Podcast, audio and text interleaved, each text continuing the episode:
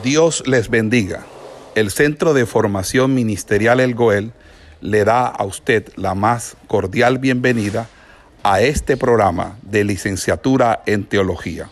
Hoy con la asignatura correspondiente a nuestro pensum académico. Por favor. El discurso sobre la verdad eh, en Parménides corresponde a la segunda parte del poema. Se inaugura con el gran ofrecimiento que le hace la divinidad al poeta, que es develarle los misterios de la verdad, al hacerle partícipe del conocimiento de la sabiduría absoluta del ser y de sus propiedades. Los privilegios son para el iniciado en filosofía, quien debe ser eh, o debe ser clara conciencia de la distinción entre la verdad y las opiniones, y quien debe convertirse en memoria sustancial del misterio revelado, en un guardián celoso, en un difusor diligente, etc. Este momento en el que se inaugura la segunda parte del poema no es más que la presentación realmente de una especie de manifiesto filosófico, donde hay una, una declaración insoslayable de que este saber, de esta verdad, eh, eh, debe asumirse como una gran responsabilidad. Ya en, en la teogonía de Hesiodo, o eh, en la, o también como lo va a proponer Heráclito o Platón, eh, para todos ellos la filosofía es una argumentación a favor de la verdad. Y es por eso que la filosofía entra en choque, en un choque frontal con nosotros. Porque la filosofía para el sector, sobre todo eh, que sigue estas orientaciones o estos principios es la verdadera búsqueda de la verdad. La religión o, la fe no nos conduce a la verdad. Y obviamente nosotros nos oponemos a la filosofía.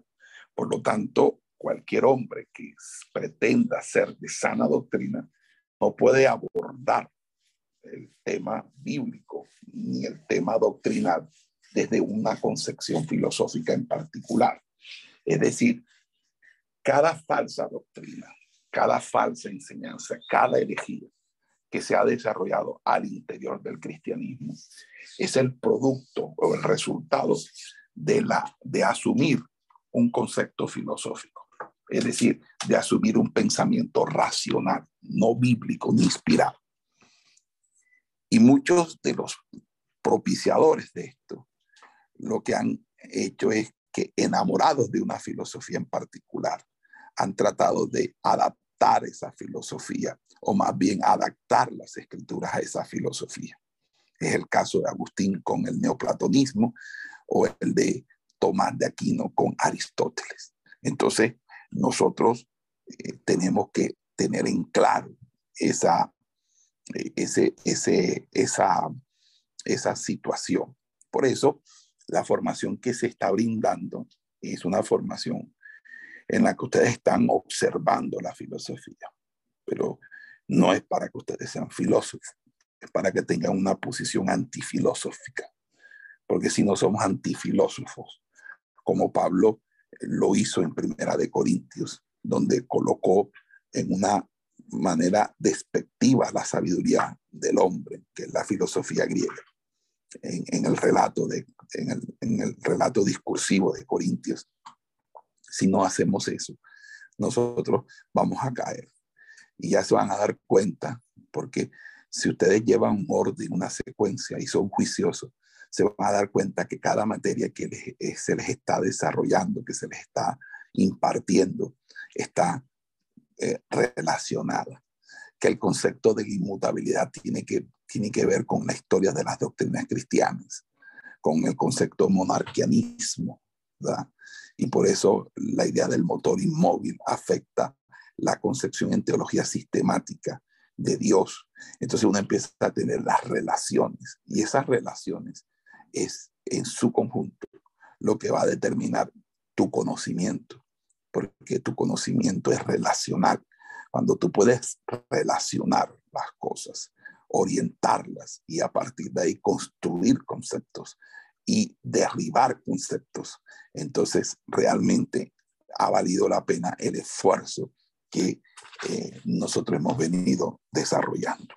Ahora, la verdad eh, eh, este, es, es algo que para la filosofía ha sido objeto de profundos análisis. Y uno de los filósofos que habló sobre la verdad fue Hegel. Hegel dice que la verdad es la palabra que nos debe hacer latir el corazón. Y, por eso Hegel eh, se invoca por el eleatismo como la principal conquista. Y se piensa de una naturaleza tan elevada. Pero fíjese, la convicción que deja entrever Parménides es que para él los hombres comportan por la propia naturaleza mortal y por sus lastres corporales, es decir, por, la, por esa cárcel que es el cuerpo, limitaciones para el conocimiento verdadero, porque no le es propio, porque está atrapado. Por lo tanto, casi que la experiencia de adquirir la verdad es una experiencia mística, es una experiencia de elevación, de abandono del cuerpo, es gnosticismo, es el verdadero gnosticismo. Y lo que pueden alcanzar los hombres a sus recursos intelectivos son endebles, múltiples e inestables opiniones. Y por eso aquí ya observamos en el poema un detalle gramatical, un, detalle gramatical de número entre la verdad que es aletheia, que ya ustedes saben que es a una partícula privativa, y yo creo que yo les puse de tarea lo de, lo de Heidegger y aletheia, y la concepto de una y las plurales, es decir, Aletella es una, pero las opiniones doxai están en plural. Entonces, mientras la verdad es una, las opiniones son plurales. Entonces aquí es importante porque si la verdad es uno, es una, entonces el ser es uno. Y entendemos cómo eh, Parménides va a decir, yo soy el todo uno es decir, es el verdadero ser. Eh, entonces, la fuente de la verdad, ya se ha dicho que es la diosa Dik, o la diosa justicia. Es decir, la verdad no es producto humano, ya que el hombre no la obtiene según sus potencias y experiencias, ni obviamente como fruto de sus esfuerzos cognitivos en, en una dialéctica de conocimiento. Pero fíjense que a pesar de no poderla generar, no significa que no pueda poseer. Es decir, que el, el, deatismo de Parmenides eh, eh, no es un anocticismo, porque el anocticismo sería de que el, del, que el conocimiento es completamente imposible para el hombre. Lo que está diciendo es que el conocimiento verdadero, la verdad, no puede ser producida, pero no significa que no pueda ser recibida por el hombre. Por lo tanto, toda acción de verdad es una acción revelatoria. Si no es producida por el hombre, entonces el hombre debe recibirla. Y si el hombre la recibe es porque la posee. Por lo tanto, aquí en este tipo de manifestación filosófica vemos la necesidad de los misterios, de los cultos de misterio, porque cada culto de misterio pareciera que arrojara la posibilidad de que ciertas verdades desconocidas para los mortales pudieran ser reveladas o, pudieran ser transmitidas. Por eso las cofradías, las legiones, los masones, la francmasonería se basa en estos, en estos postulados, en que en ellos hay cierta verdades, ciertas revelaciones, ciertos postulados, ciertos conocimientos que escapan de la esfera de lo mortal y que cuidan entre ellos los secretos de la logia. Y estos secretos de la logia solamente son para los que se hacen miembros de la logia y que a su vez les está prohibido, tienen prohibido, tienen prohibido el estar, eh, el de que tienen prohibido o les, está prohibido el, el revelarlo a otros que no sean de lo de la logia, lo que genera en cierta manera un elitismo, un elitismo intelectual, un elitismo propio precisamente de estos grupos que al interior de una sociedad van a crecer como grupos de poder, como grupos económicos, como grupos eh, inclusive que van a tratar de afectar de alguna manera posible la, la, la, esfera del poder político, la esfera del poder económico, que es lo que sucede cuando se inaugura ya eh, la francmasonería y, y, todo el tema de las logias, las logias masónicas, en, en, precisamente en el siglo XVII, en el siglo 17 en adelante.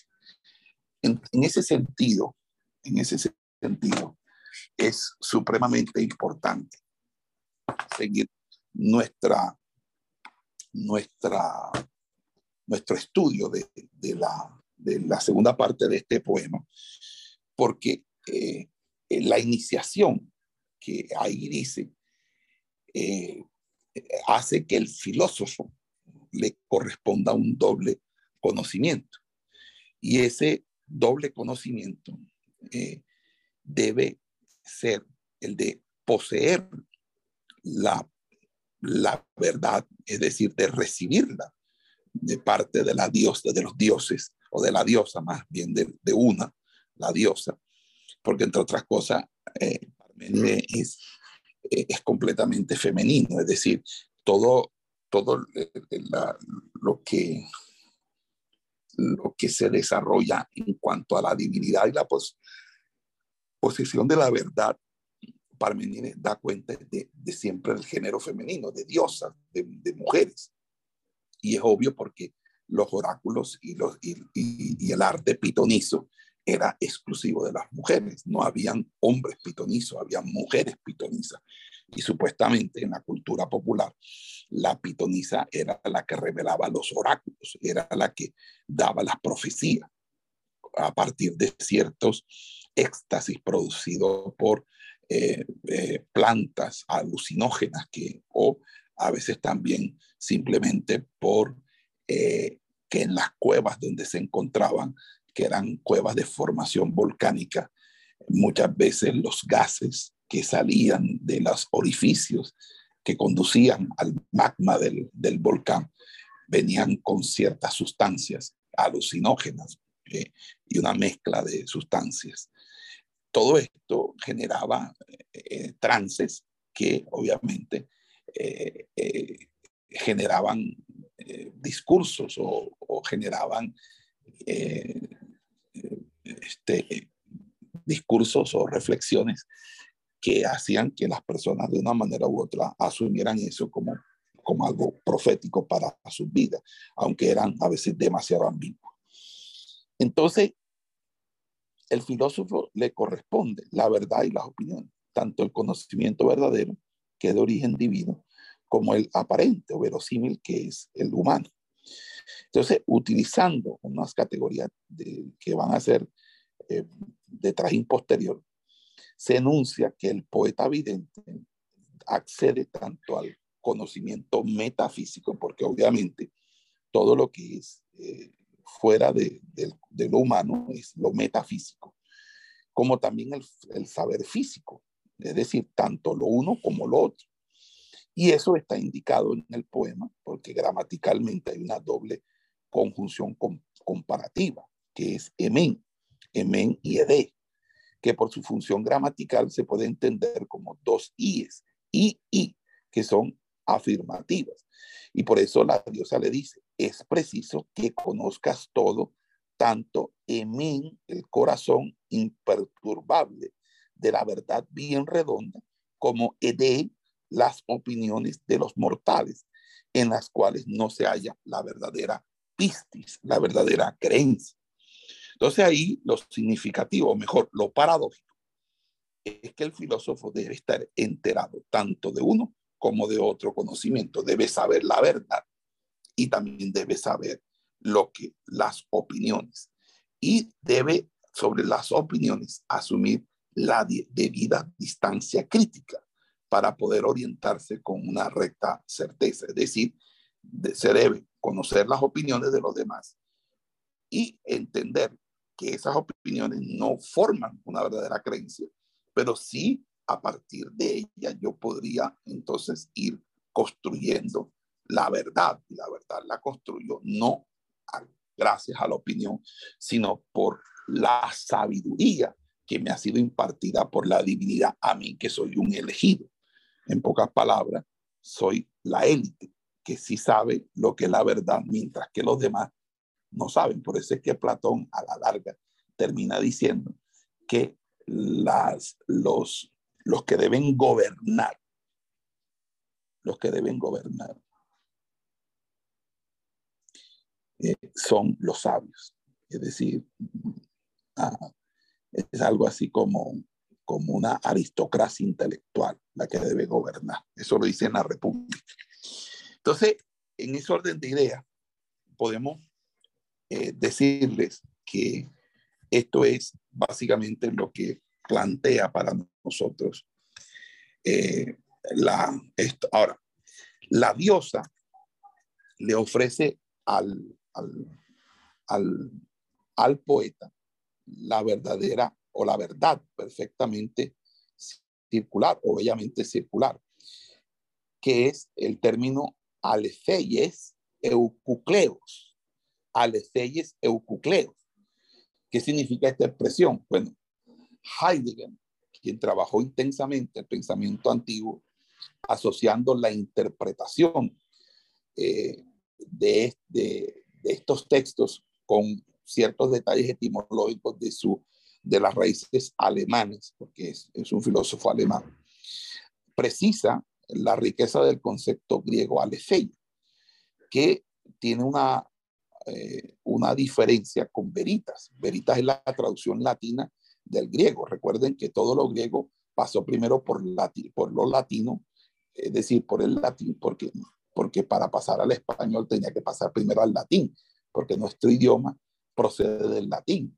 Entonces, lo que venía de, griego pasó al latín y del latín al español. Nosotros realmente somos segunda generación de receptores de los términos de los términos griegos y por eso muchos de los prefijos nuestros son de origen griego y es el idioma que más influye en nuestro luego del latín, obviamente. Entonces, la expresión eh, según la explicación que hace Heidegger, Aletheia, viene de, a, de alfa, que es una alfa negativa o privativa, que es una doble raíz que puede significar tanto un verbo como un sustantivo. Si es un verbo es lefe, que significa olvido, y si es, perdón, es un sustantivo es lefe, que es olvido, y si es un verbo es lanzar, que es ocultar. Entonces, la palabra lefeya encierra una doble negación, que es la que le da un matiz positivo, porque, o, porque A es privación, es decir, negar que o no. Y olvido es una acción negativa. Olvidar es lo negativo de recordar, es la carencia del recuerdo. Entonces, sí, es no olvidar. Entonces, ahí está incluida pues en tal palabra tanto la negación o la carencia que conlleva el olvido. Entonces, ocultar que tiene como consecuencia que una cosa que estaba presente ante nuestros ojos sea cubierta por algo que impide que la podamos ya observar de una manera directa. Entonces, la cosa, por causa de esas dos negaciones, olvidada o velada, entonces ahora se desoculta. Entonces, esas situaciones negativas es superada por aletheia porque aletheia es desolvidar, desocultar, es decir, eh, volver al recuerdo o la revelación. Pero fíjense que ahí hay algo, hay algo que entonces es bastante interesante, que aletheia no es una pretensión que se alcance a través de un proceso expedito, sino que es una especie de conquista que tiene sus trabas, sus contratiempos, que es una aproximación siempre. Eh, y por eso eh, son sin, eh, los, y esos, esas trabas, contratiempos, retrocesos, pueden tomarse como sinónimos de lo negativo. Entonces, la constitución de la verdad o la, es un proceso de doble negación. Es la afirmación de, de, que trae como, como, como fórmula lógica lo que se denomina la duplex negatio afirmat, es decir, lo que doblemente se niega se está afirmando. Y esto es importante porque es una, es una regla de la lógica matemática, es una regla de la lógica formal. La duplex negatio afirmat. Lo que tú niegas doblemente lo terminas afirmando. Por ejemplo, cuando yo digo, eh, a mí no me gusta no comer, no comer con arroz. No me gusta no comer con arroz. ¿Qué estás diciendo tú ahí? Estás diciendo que a ti te gusta comer con arroz. Porque cuando niegas doble, doble, entonces negación por negación te da afirmación. Lo que tú niegas doble veces, doblemente lo estás afirmando. Pero hay algo que me interesa eh, hablar con ustedes y es la expresión bien redonda, ecucleos, usada para calificar la verdad como simple y directa. Pero fíjese, eucucleo proviene del adverbio eu, que significa bueno, por eso evangelio. Evangelio es eu, buen, buenas, angelio, mensaje, buenas nuevas, bueno, buen mensaje. Eucucleo es eu, que significa bien, como algo debido, con orden, ajustado a la perfección, bueno. Y cuclos, que es círculo, redondo, algo que es, eh, que es circular, redondo. Y fíjense que, ¿qué significa esto para Parménides? Entonces, podríamos pensar que con el calificativo de bien redonda o perfectamente circular, se está asociando la verdad con algo perfecto, debido a que el, el eliático se apoya en la visión admirativa que tuvieron los griegos, sobre todo los pitagóricos, ante el círculo y la esfera. Es decir, fueron considerados como símbolos de lo bello, de lo completo, de lo total. Parmenides aprovecharía esta idea fundamental para presentar la verdad y el ser y se apropia de un recurso de alto valor significativo y despliega una fuerza de imperiosa aceptación, porque está hablando de algo. Y entonces se retoma el paradigma de lo geométrico, que es lo que había hecho eh, eh, la escuela. Por eso Pitágoras decía que de las figuras sólidas, la esfera es la más hermosa, de las planas, el círculo. Entonces, eh, se vuelve a tomar el paradigma de lo geométrico. Y en relación con la misma expresión, verdad bien redonda, algunos comentaristas sugieren que también eh, puede eh, decir que esta calificación probablemente, porque en cualquier parte donde inicie el, el encadenamiento de un razonar, se le puede seguir circularmente, pasando sucesivamente eh, por cada punto hasta llegar al punto de partida. Es decir, que todo lo que eh, inicia termina por donde comienza. Y todo, todo inicio tiene un fin y el fin es volver a ese inicio. Por lo tanto, esa circularidad significa que no hay una descomposición. Por lo tanto, cuando yo enseño algo, si lo enseño, eso que enseño no distorsiona lo, con lo que es el inicio. Por el contrario, se sostiene de tal manera que hay esa circularidad. Y esta interpretación eh, es exacta para caracterizar la sistematicidad de la exposición de Parmenio, porque la construcción de su, de su filosofía sigue un movimiento que toma arbitrario cualquier punto de partida, debido a que desde el punto de que tú, de, que tú tomes la, la circunferencia o el círculo, siempre tendrás la misma figura. Por lo tanto, la circularidad propia del sistema igualmente da el mismo despliegue y el despliegue es inmanente. Y voy a hacer una pausa porque... Pausa. Pausa. Los números. Las figuras geométricas están relacionadas con los números, de tal manera que el círculo representa el 1, las líneas paralelas al 2, el triángulo el 3, el cuadrado el 4, el, el, el,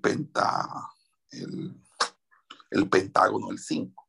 De tal manera que las figuras geométricas y cada uno de sus lados van eh, formándose a partir de las, los números, se van formando para los pitagóricos de las mismas figuras geométricas.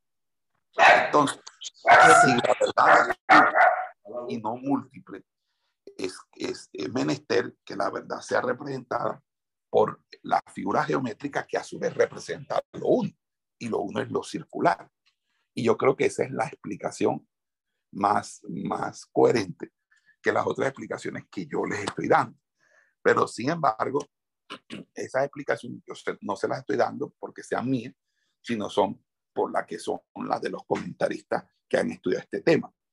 Pero yo al estudiar este tema y al leer el texto griego del proemio y del, y del discurso sobre la verdad, descubrí que eucucleos es un adjetivo. Y es un adjetivo que está dado en una parasintaxis, es decir, está dado para describir específicamente que esa verdad se, le está comparando, no en un sentido eh, eh, eh, de epíteto, sino se le está comparando como un sentido explicativo. Es decir, es, es lo que se llamaría un, una, una parte, es una explicación descriptiva eh, que es adjetiva, más no es un epíteto. Por lo tanto, no es nominal, sino es calificativa. Entonces, esto significa que eh, el círculo es la verdad o la verdad es circular, porque el círculo es lo uno y todo lo que es uno es lo verdadero, porque la verdad, que es la aleteya, es una, mientras que las opiniones son plurales. Es lo que yo eh, entiendo, he entendido de, esa, de eso.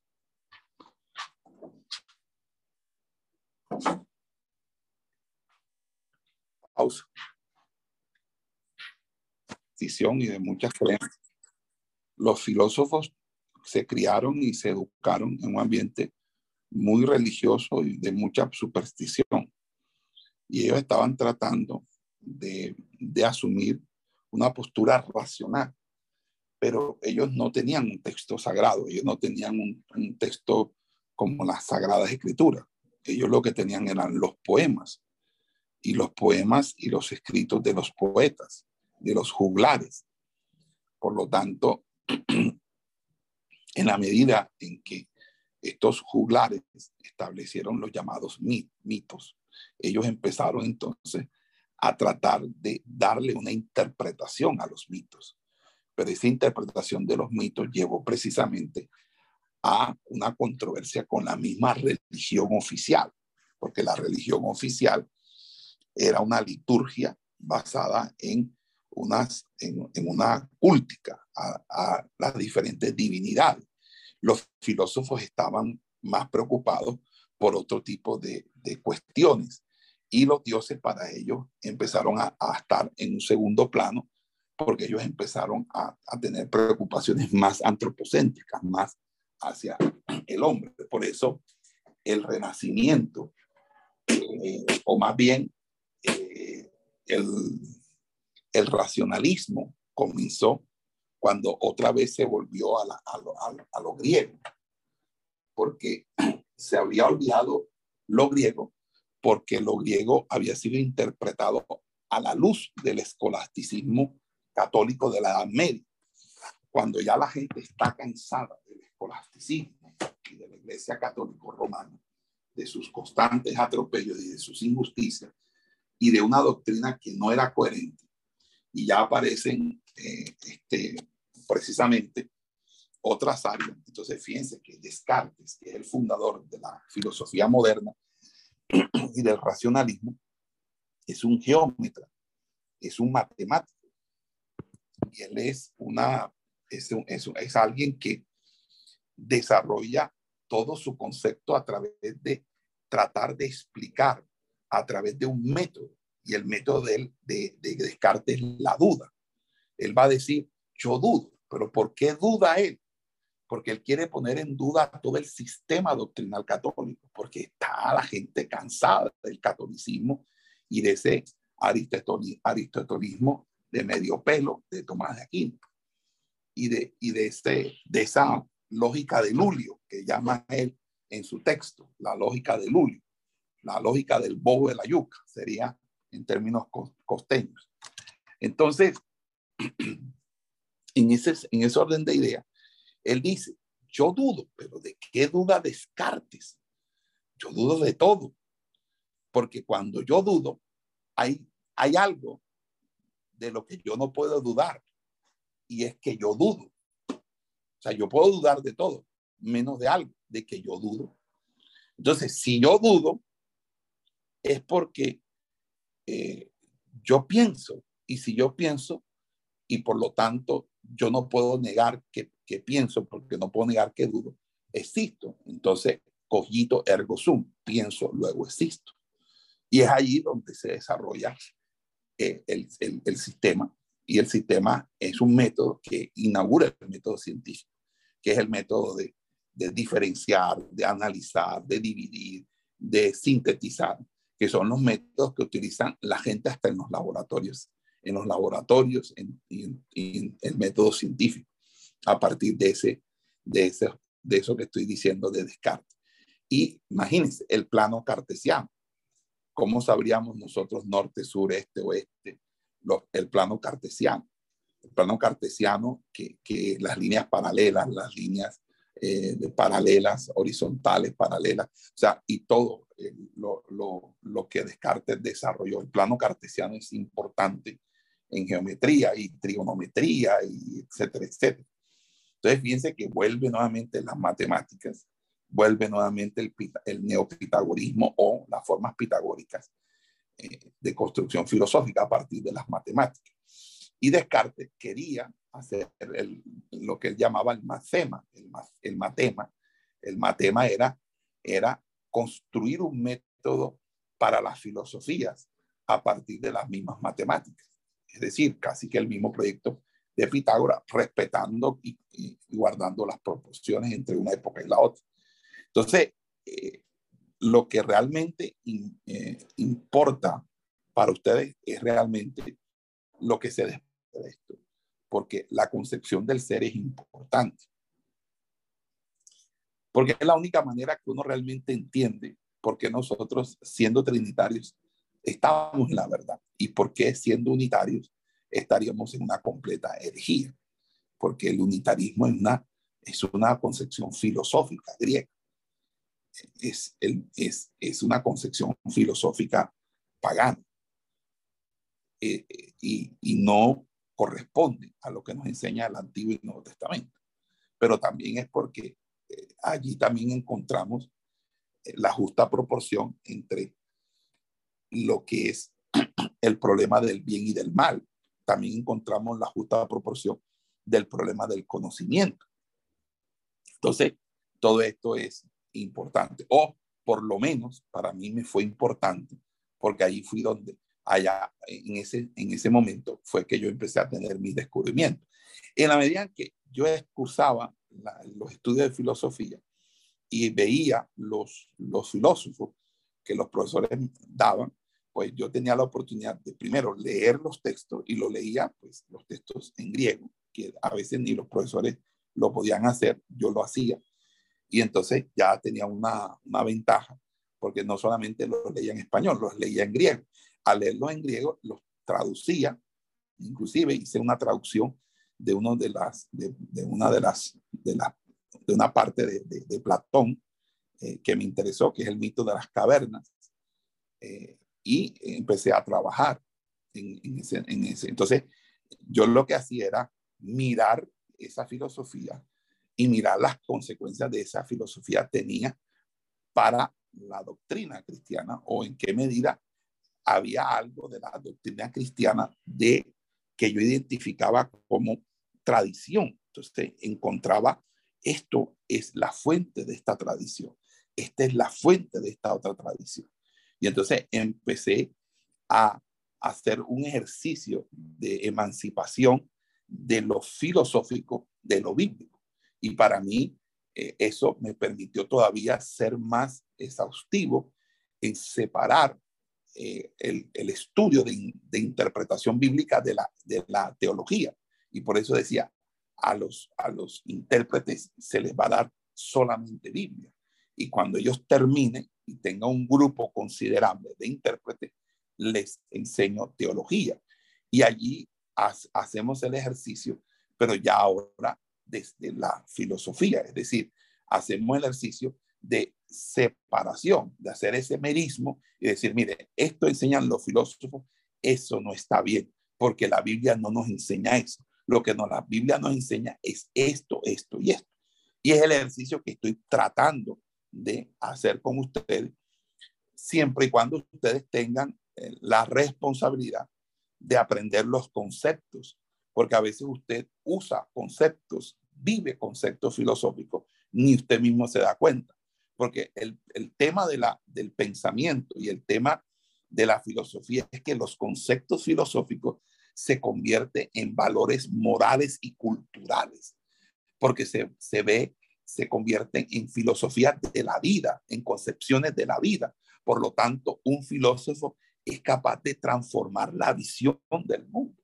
Mire, ¿por qué tenemos guerrilleros? Por Carlos Marx, por el marxismo. Y Carlos Marx escribió y allí la gente que leyó marxismo se convirtió en marxista. Entonces, no vayan a creer que lo más poderoso es el dinero. No, lo más poderoso es el pensamiento. El ser humano, cuando desarrolla un pensamiento y consigue personas que sigan ese pensamiento, verdaderamente tiene un, poder y un valor transforma, transformativo. Y es por esa razón que nosotros no podemos parar de enseñar. Por eso es que nosotros no podemos dejar de enseñar, porque lo que preserva la sana doctrina de generación en generación es que los hombres de Dios sigan hablando y digan como Pablo, hablé por cuanto creí. Entonces, hay que seguir hablando, hay que seguir enseñando para dejar este legado a otras generaciones, porque de lo contrario se extingue, porque lo que quiere Faraón es matar a los varones. ¿Por qué quiere Faraón matar, a los varones? Entiendan, quiere matar a los maestros de la palabra. La visión de Faraón es matar a los, a los varones de Israel. Y los varones de Israel son los maestros de la palabra quiere asesinar a los maestros de la palabra, a los que enseñan.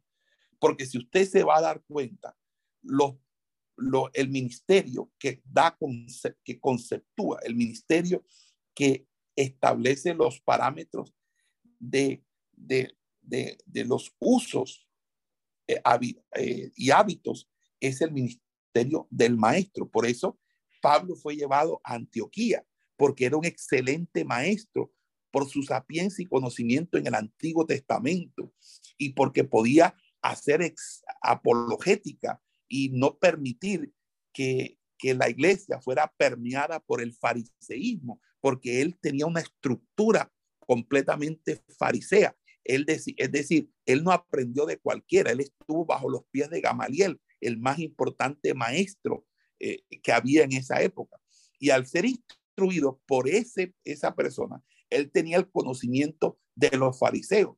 Y ahora, al recibir la experiencia personal y transformacional, Porque es que una cosa es tener el conocimiento y la información y otra cosa es recibirlo a través de la experiencia personal de conversión. Porque cuando tú tienes una, una, una experiencia eh, eh, personal de conversión y tú entiendes que, que todo lo que realmente has hecho hasta ese momento es basura y que debes tomar es al Señor, entonces tú entiendes que si ese conocimiento se te permitió o se te va a permitir, no es un conocimiento para enarbolarlo, para defenderlo, ni para construir a través de él o por medio de él una utopía, sino por el contrario, es un conocimiento que necesita ser deconstruido, que necesita ser revaluado, que necesita ser descompuesto, desintegrado, derribado completamente, porque para eso nuestras armas no son carnales, sino espirituales, poderosas en Dios para destrucción de fortaleza. Y las fortalezas que estaban hablando allí eh, eh, son fortalezas que van más allá de los espíritus, son las fortalezas conceptuales. Para, dice, dice, fortaleza, para derribar todo argumento de altivez que se levanta contra el conocimiento de Cristo.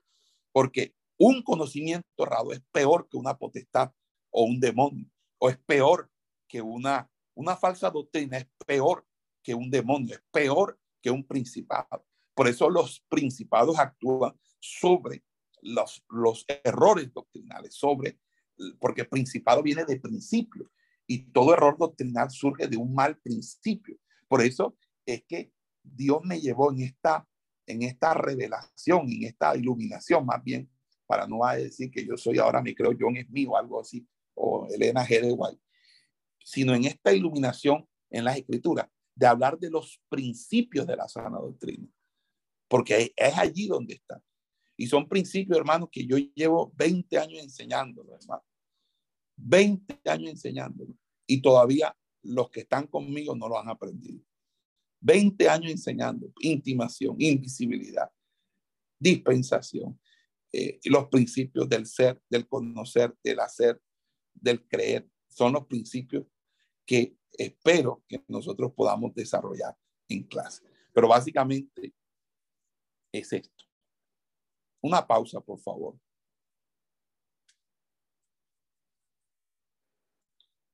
Amados hermanos, eh, bueno, eh, para la exposición del discurso de la verdad, vamos a dividir la doctrina filosófica planteada por Parménides en tres problemas que a nuestro juicio son los fundamentales. Ellos son el problema metodológico, el problema del ser y el problema del conocer. Eh, lo primero es el problema metodológico, que es el problema de las vías de indagación, que hace que se origine la metafísica como método. Los versos con los que comienza el relato de la diosa en la parte correspondiente al discurso, que es mitos, mitos eh, el discurso de la verdad, nos adentra en un asunto fundamental planteado por Parménides, y es el problema metodológico, que es el eje sobre el cual gira la concepción de Parménides sobre el ser y el conocer. Tratar de dilucidar este asunto y mostrar sus implicaciones en el conjunto doctrinario de este filósofo es el principal intento de, lo que yo quiero exponer, entre otras cosas, porque yo no sé si ustedes han, han, han, han estado pendientes que cuando yo hablo de los principios de la sana doctrina, hablo de los principios del ser y del conocer.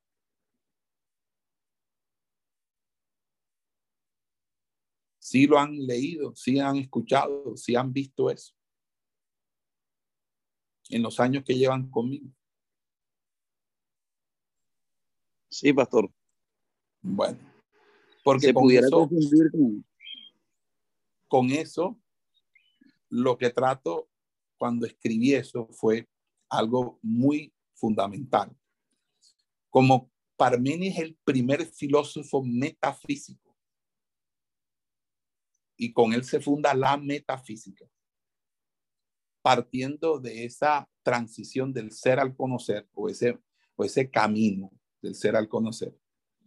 la labor nuestra fue la de fundamentar para la sana doctrina el ser y el conocer, distanciándonos de la filosofía metafísica y haciendo una correcta exégesis de lo que la Biblia, las Sagradas Escrituras traen como verdadera, verdadero principio del ser y del conocer. Por eso los principios de la sana doctrina, porque yo por ahí he escuchado gente que predica sobre los principios de la sana doctrina, y entonces está predicando sobre la ropa, está predicando sobre el vestido, sobre esta cosa, sobre aquello, pero los principios de la sana doctrina no comienzan ahí, comienzan por el ser y el conocer, y desde allí se parte absolutamente todo. Entonces, eh, eh, eh, esto es sumamente importante porque no solamente va a ser directriz lógica en el interior de la escuela de Lea, sino que se va a convertir en un asunto medular que va a trascender la época de, de, que vivió Parménides y va a quedarse transversalmente impregnada en toda la historia de la filosofía porque es un momento decisivo para la filosofía, porque es la, funda, la fundación de la metafísica como filosofía o como método de la filosofía. Entonces, eh, es, es, por esa razón que cuando nosotros abordamos a Parménides, nos encontramos con un filósofo que es de los pocos filósofos que Platón respeta en, en sus diálogos. Eh, Platón es, burlesco, eh, lanza diatribas contra todos los filósofos de los cuales se burla, sobre todo los sofistas. Pero con Parménides él siente una reverencia monumental. Y es que le debe mucho a Parménides, no solamente él, sino otros filósofos como Aristóteles. Y por eso es que nosotros hemos aterrizado en Pitágoras y en, y Parménides, como no lo hicimos con los otros presocráticos, precisamente por la relevancia que es para la historia de la filosofía estos dos grandes pensadores.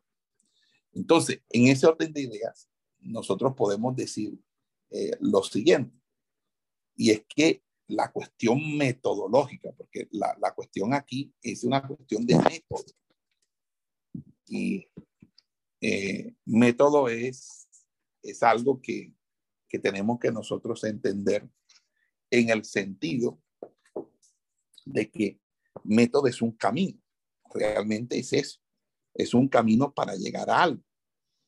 Entonces, en Parménides nos encontramos ante un pensador deductivo, sorprendentemente deductivo, quien trata de crear o desarrollar sistemáticamente o sistémicamente todo un discurso.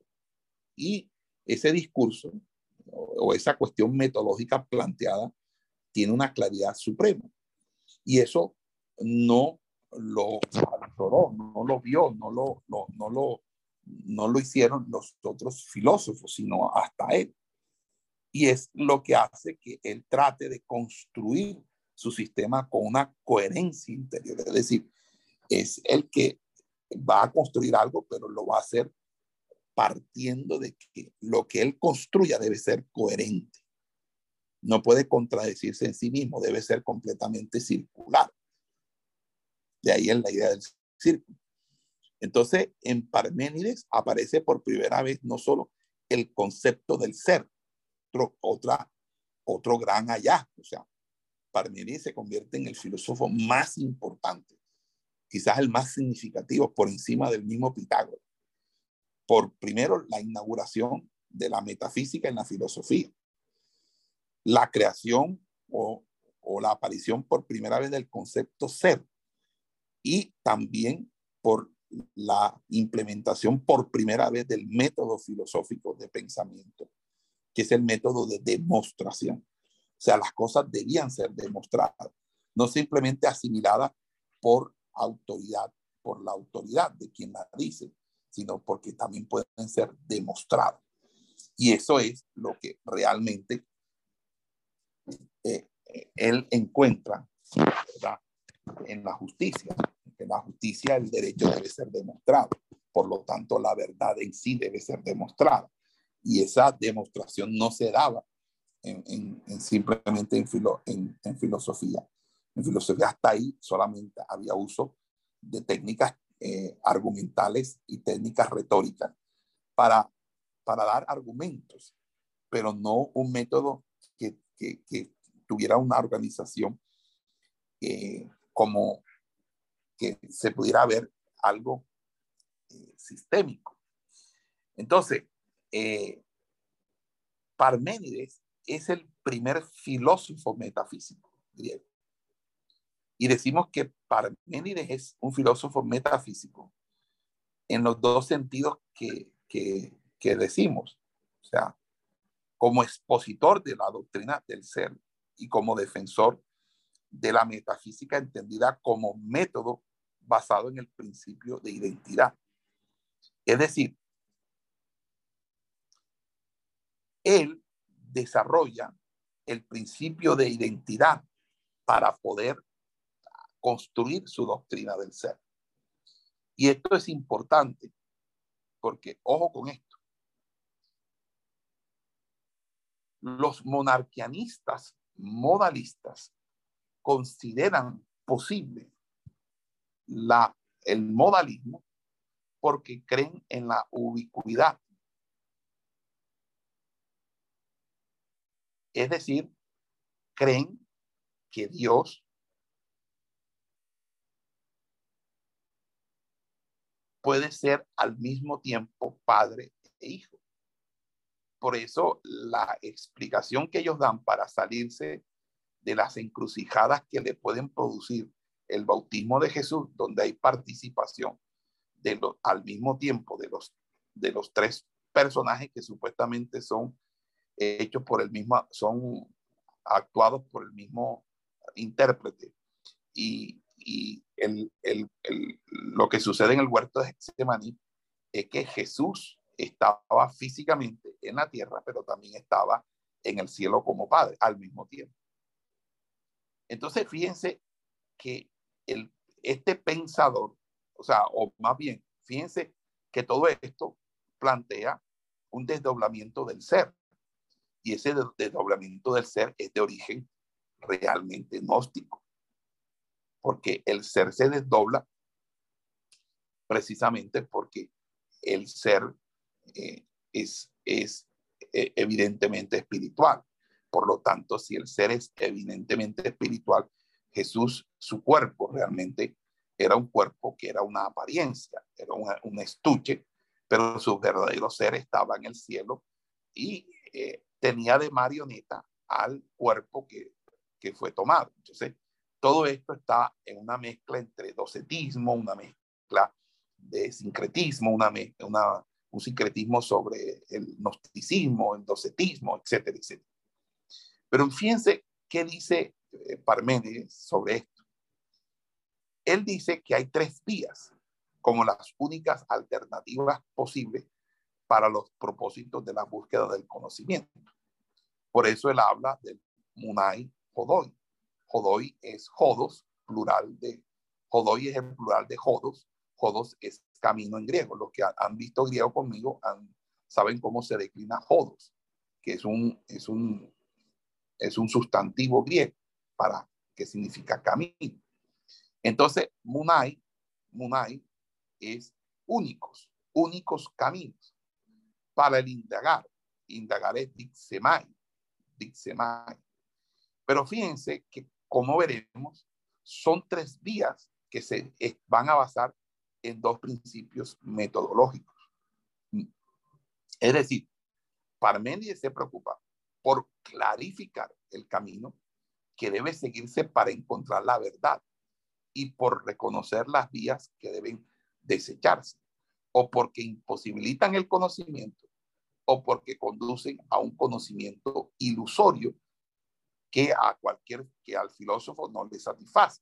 Entonces, Parménides en esta discusión eh, parece encontrarse en una partida de la cual se desprenden tres caminos o sendas que conducen a direcciones distintas, alternativas que, que no debe que no debe trasegar irreflexivamente, irreflexivamente y por lo tanto empieza a dar eh, vueltas y vueltas sobre ella, lo que equivale a aclarar cuál es la naturaleza de la lógica, la, la, apropiada para su programa filosófico de la verdad. Porque es que, fíjense, ¿por qué es tan importante Parménides? Porque en su búsqueda del ser Parménides funda la lógica. Sí, señor, funda la lógica. Y, y, la, y, las, y, la, y no solamente la lógica, sino las dos principales reglas de la lógica, o los dos, los dos principios, los dos primeros principios de la lógica. El principio de identidad y el principio de contradicción.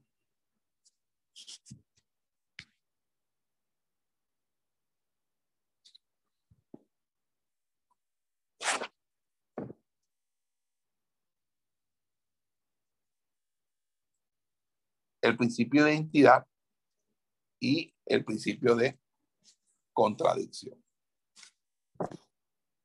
Fíjense que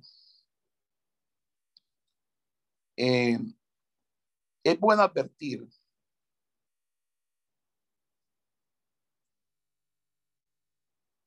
que estas tres variables que postula son las únicas posibles porque están relacionadas con el propósito de esa misma indagación. Por lo tanto, no puede existir un infinito de opciones. Son tres y únicamente tres las vías que son pensables. Él las llama exi no exais, exi no exai. Y con esa manera de interpretar la cuestión se le da el problema al, del método, una solución cerrada al excluirse cualquier otra alternativa. Él no le interesa otra alternativa, él plantea tres alternativas porque son las únicas pensables. Significa que por más que alguien rebusque otras probabilidades en su cerebro, está excluida cualquier otra porque solamente se circunscribe a esa posibilidad. Entonces, ¿quién aclara ese problema para Parménides en el poema La diosa? La diosa dice, y leo, leo para ustedes, aquí tengo el texto en griego, se lo traduzco directamente. Pues bien, te contaré. Tú escucha y conserva el relato.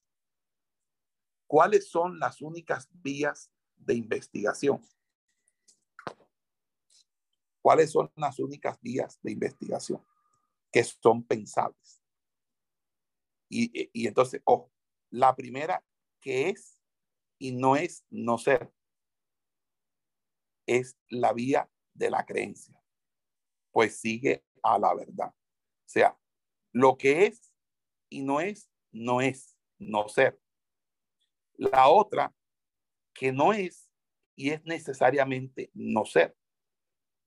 Esta, te lo aseguro, es una vía impracticable, pues no conocerías lo no ente ello es imposible, ni lo podías, ni lo podrías expresar.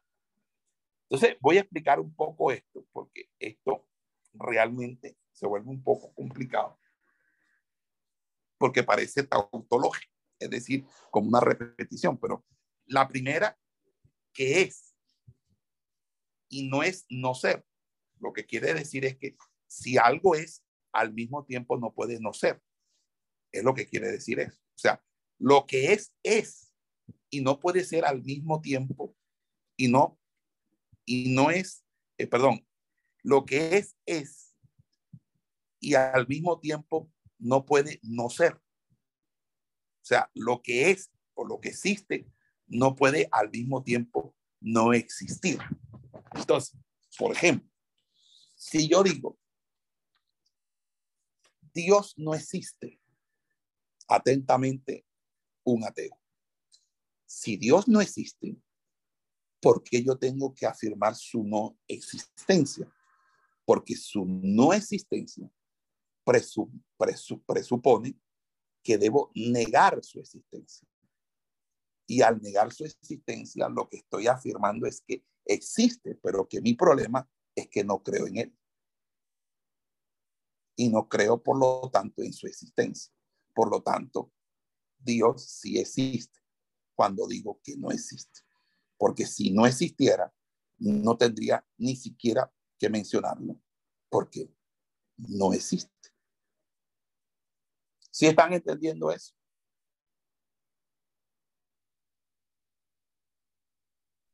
Ven. Pastor, no escuché bien. Hágame el favor y repite que tenía una bulla aquí, no escuché bien. Si Federico no existe, ¿yo por qué me tengo que referir a Federico? Federico no existe, punto. Pero si yo digo, Federico no existe, ¿por qué él tiene que decir que Federico no existe si no existe? Entonces, ya en la frase en que yo digo que Federico no existe, ya le estoy dando existencia, porque inclusive estoy colocando el nombre de él. Federico no existe. Por lo tanto, al yo escribir Federico o al decir Federico, le he dado existencia. Entonces, Federico sí existe. Lo que pasa es que yo quiero negar su no existencia o quiero negar su existencia. Pero para yo negar la existencia es porque algo sí existe. Porque no se puede negar lo que no existe, porque lo que no existe no existe. ¿Sí entendieron? Amén, amén. Bueno, aquí en este pasaje que hemos leído, que es el pasaje de la diosa hablando, nos encontramos en este pasaje con las dos primeras vías. Entonces, usted sabe que a mí me hubiera gustado que, que mis profesores me hubieran enseñado así estos temas. Ese, ese profesor que yo tenía ni iba a clase, casi, ni iba a clase ni explicaba nada. Pero entonces como uno sí quería aprender, uno lo que hacía era que se ponía juicioso. Entonces, aquí nos encontramos en este pasaje con las dos primeras vías, que es la vía de que lo que es, es y no puede al mismo tiempo no ser. Y eso es lo que se llama el principio de identidad. El problema de lo que es y de lo que no es, a pesar de que se nos presente como lo más difícil y distante, es algo que nos, no, nos relacionamos en cualquier acto de nuestra existencia. No importa que no hagamos del tema alguno de especial consideración. Así, por ejemplo, nuestra vida es un proceso de ser y de ser frente a otros modos de ser como el sol, la planta o los otros seres humanos también el saber sobre cualquier cosa tiene que ver con su ser, pues su modo de ser es el que tratamos de expresar mediante el discurso. Por lo tanto, el único que puede hacer discurso del ser es el hombre. Y eso lo, ustedes me lo dijeron en, en, el, en me lo, me lo, me lo dijeron o me lo afirmaron cuando estuvieron hablándome de Heidegger, ¿cierto? Bueno, entonces, para la comprensión de estas dos primeras vías, observemos algo importante. Parménides, para cada una de ellas, ofrece una doble formulación. Utiliza dos formas para decir lo mismo. Por eso considera la primera vía como la que, la de lo que es y no es no ser. En griego es gemen hopos estin kaikos uk estime nai. Es decir, lo que es y no es, no es. En la primera formulación enuncia que la vía es lo que es. Es decir, doble negación equivale a una afirmación. Lo que es, es y no puede no ser. Entonces, si nosotros nos preguntamos qué es lo que es, entonces la, la identificación de este sujeto implícito le permite la segunda formulación. No es, es no ser. Entonces, ahí cae, que es una I, una conjunción, une estas dos expresiones.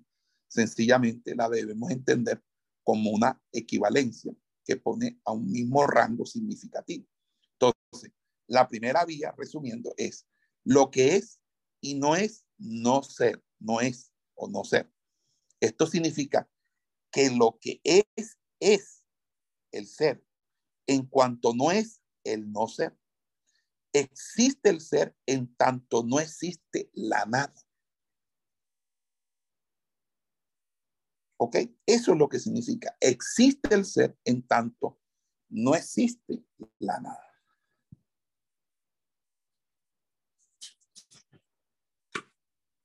¿Sí? Es lo que quiere decir ahí.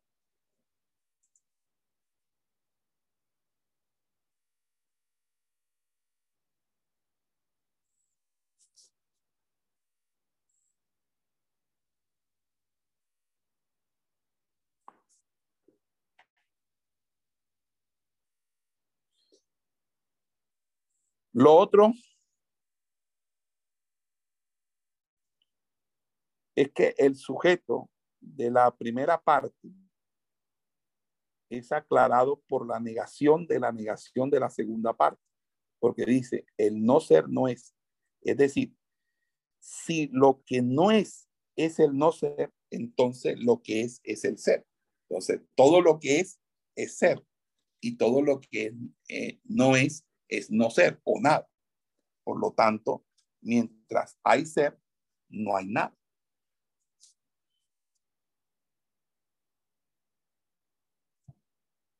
Y vamos a darlo hasta ahí. Pues Esperamos que este estudio haya sido de bendición para su vida y ministerio. A Dios sea la gloria. Este es el Ministerio El Goel, vidas transformadas para cumplir el propósito de Dios.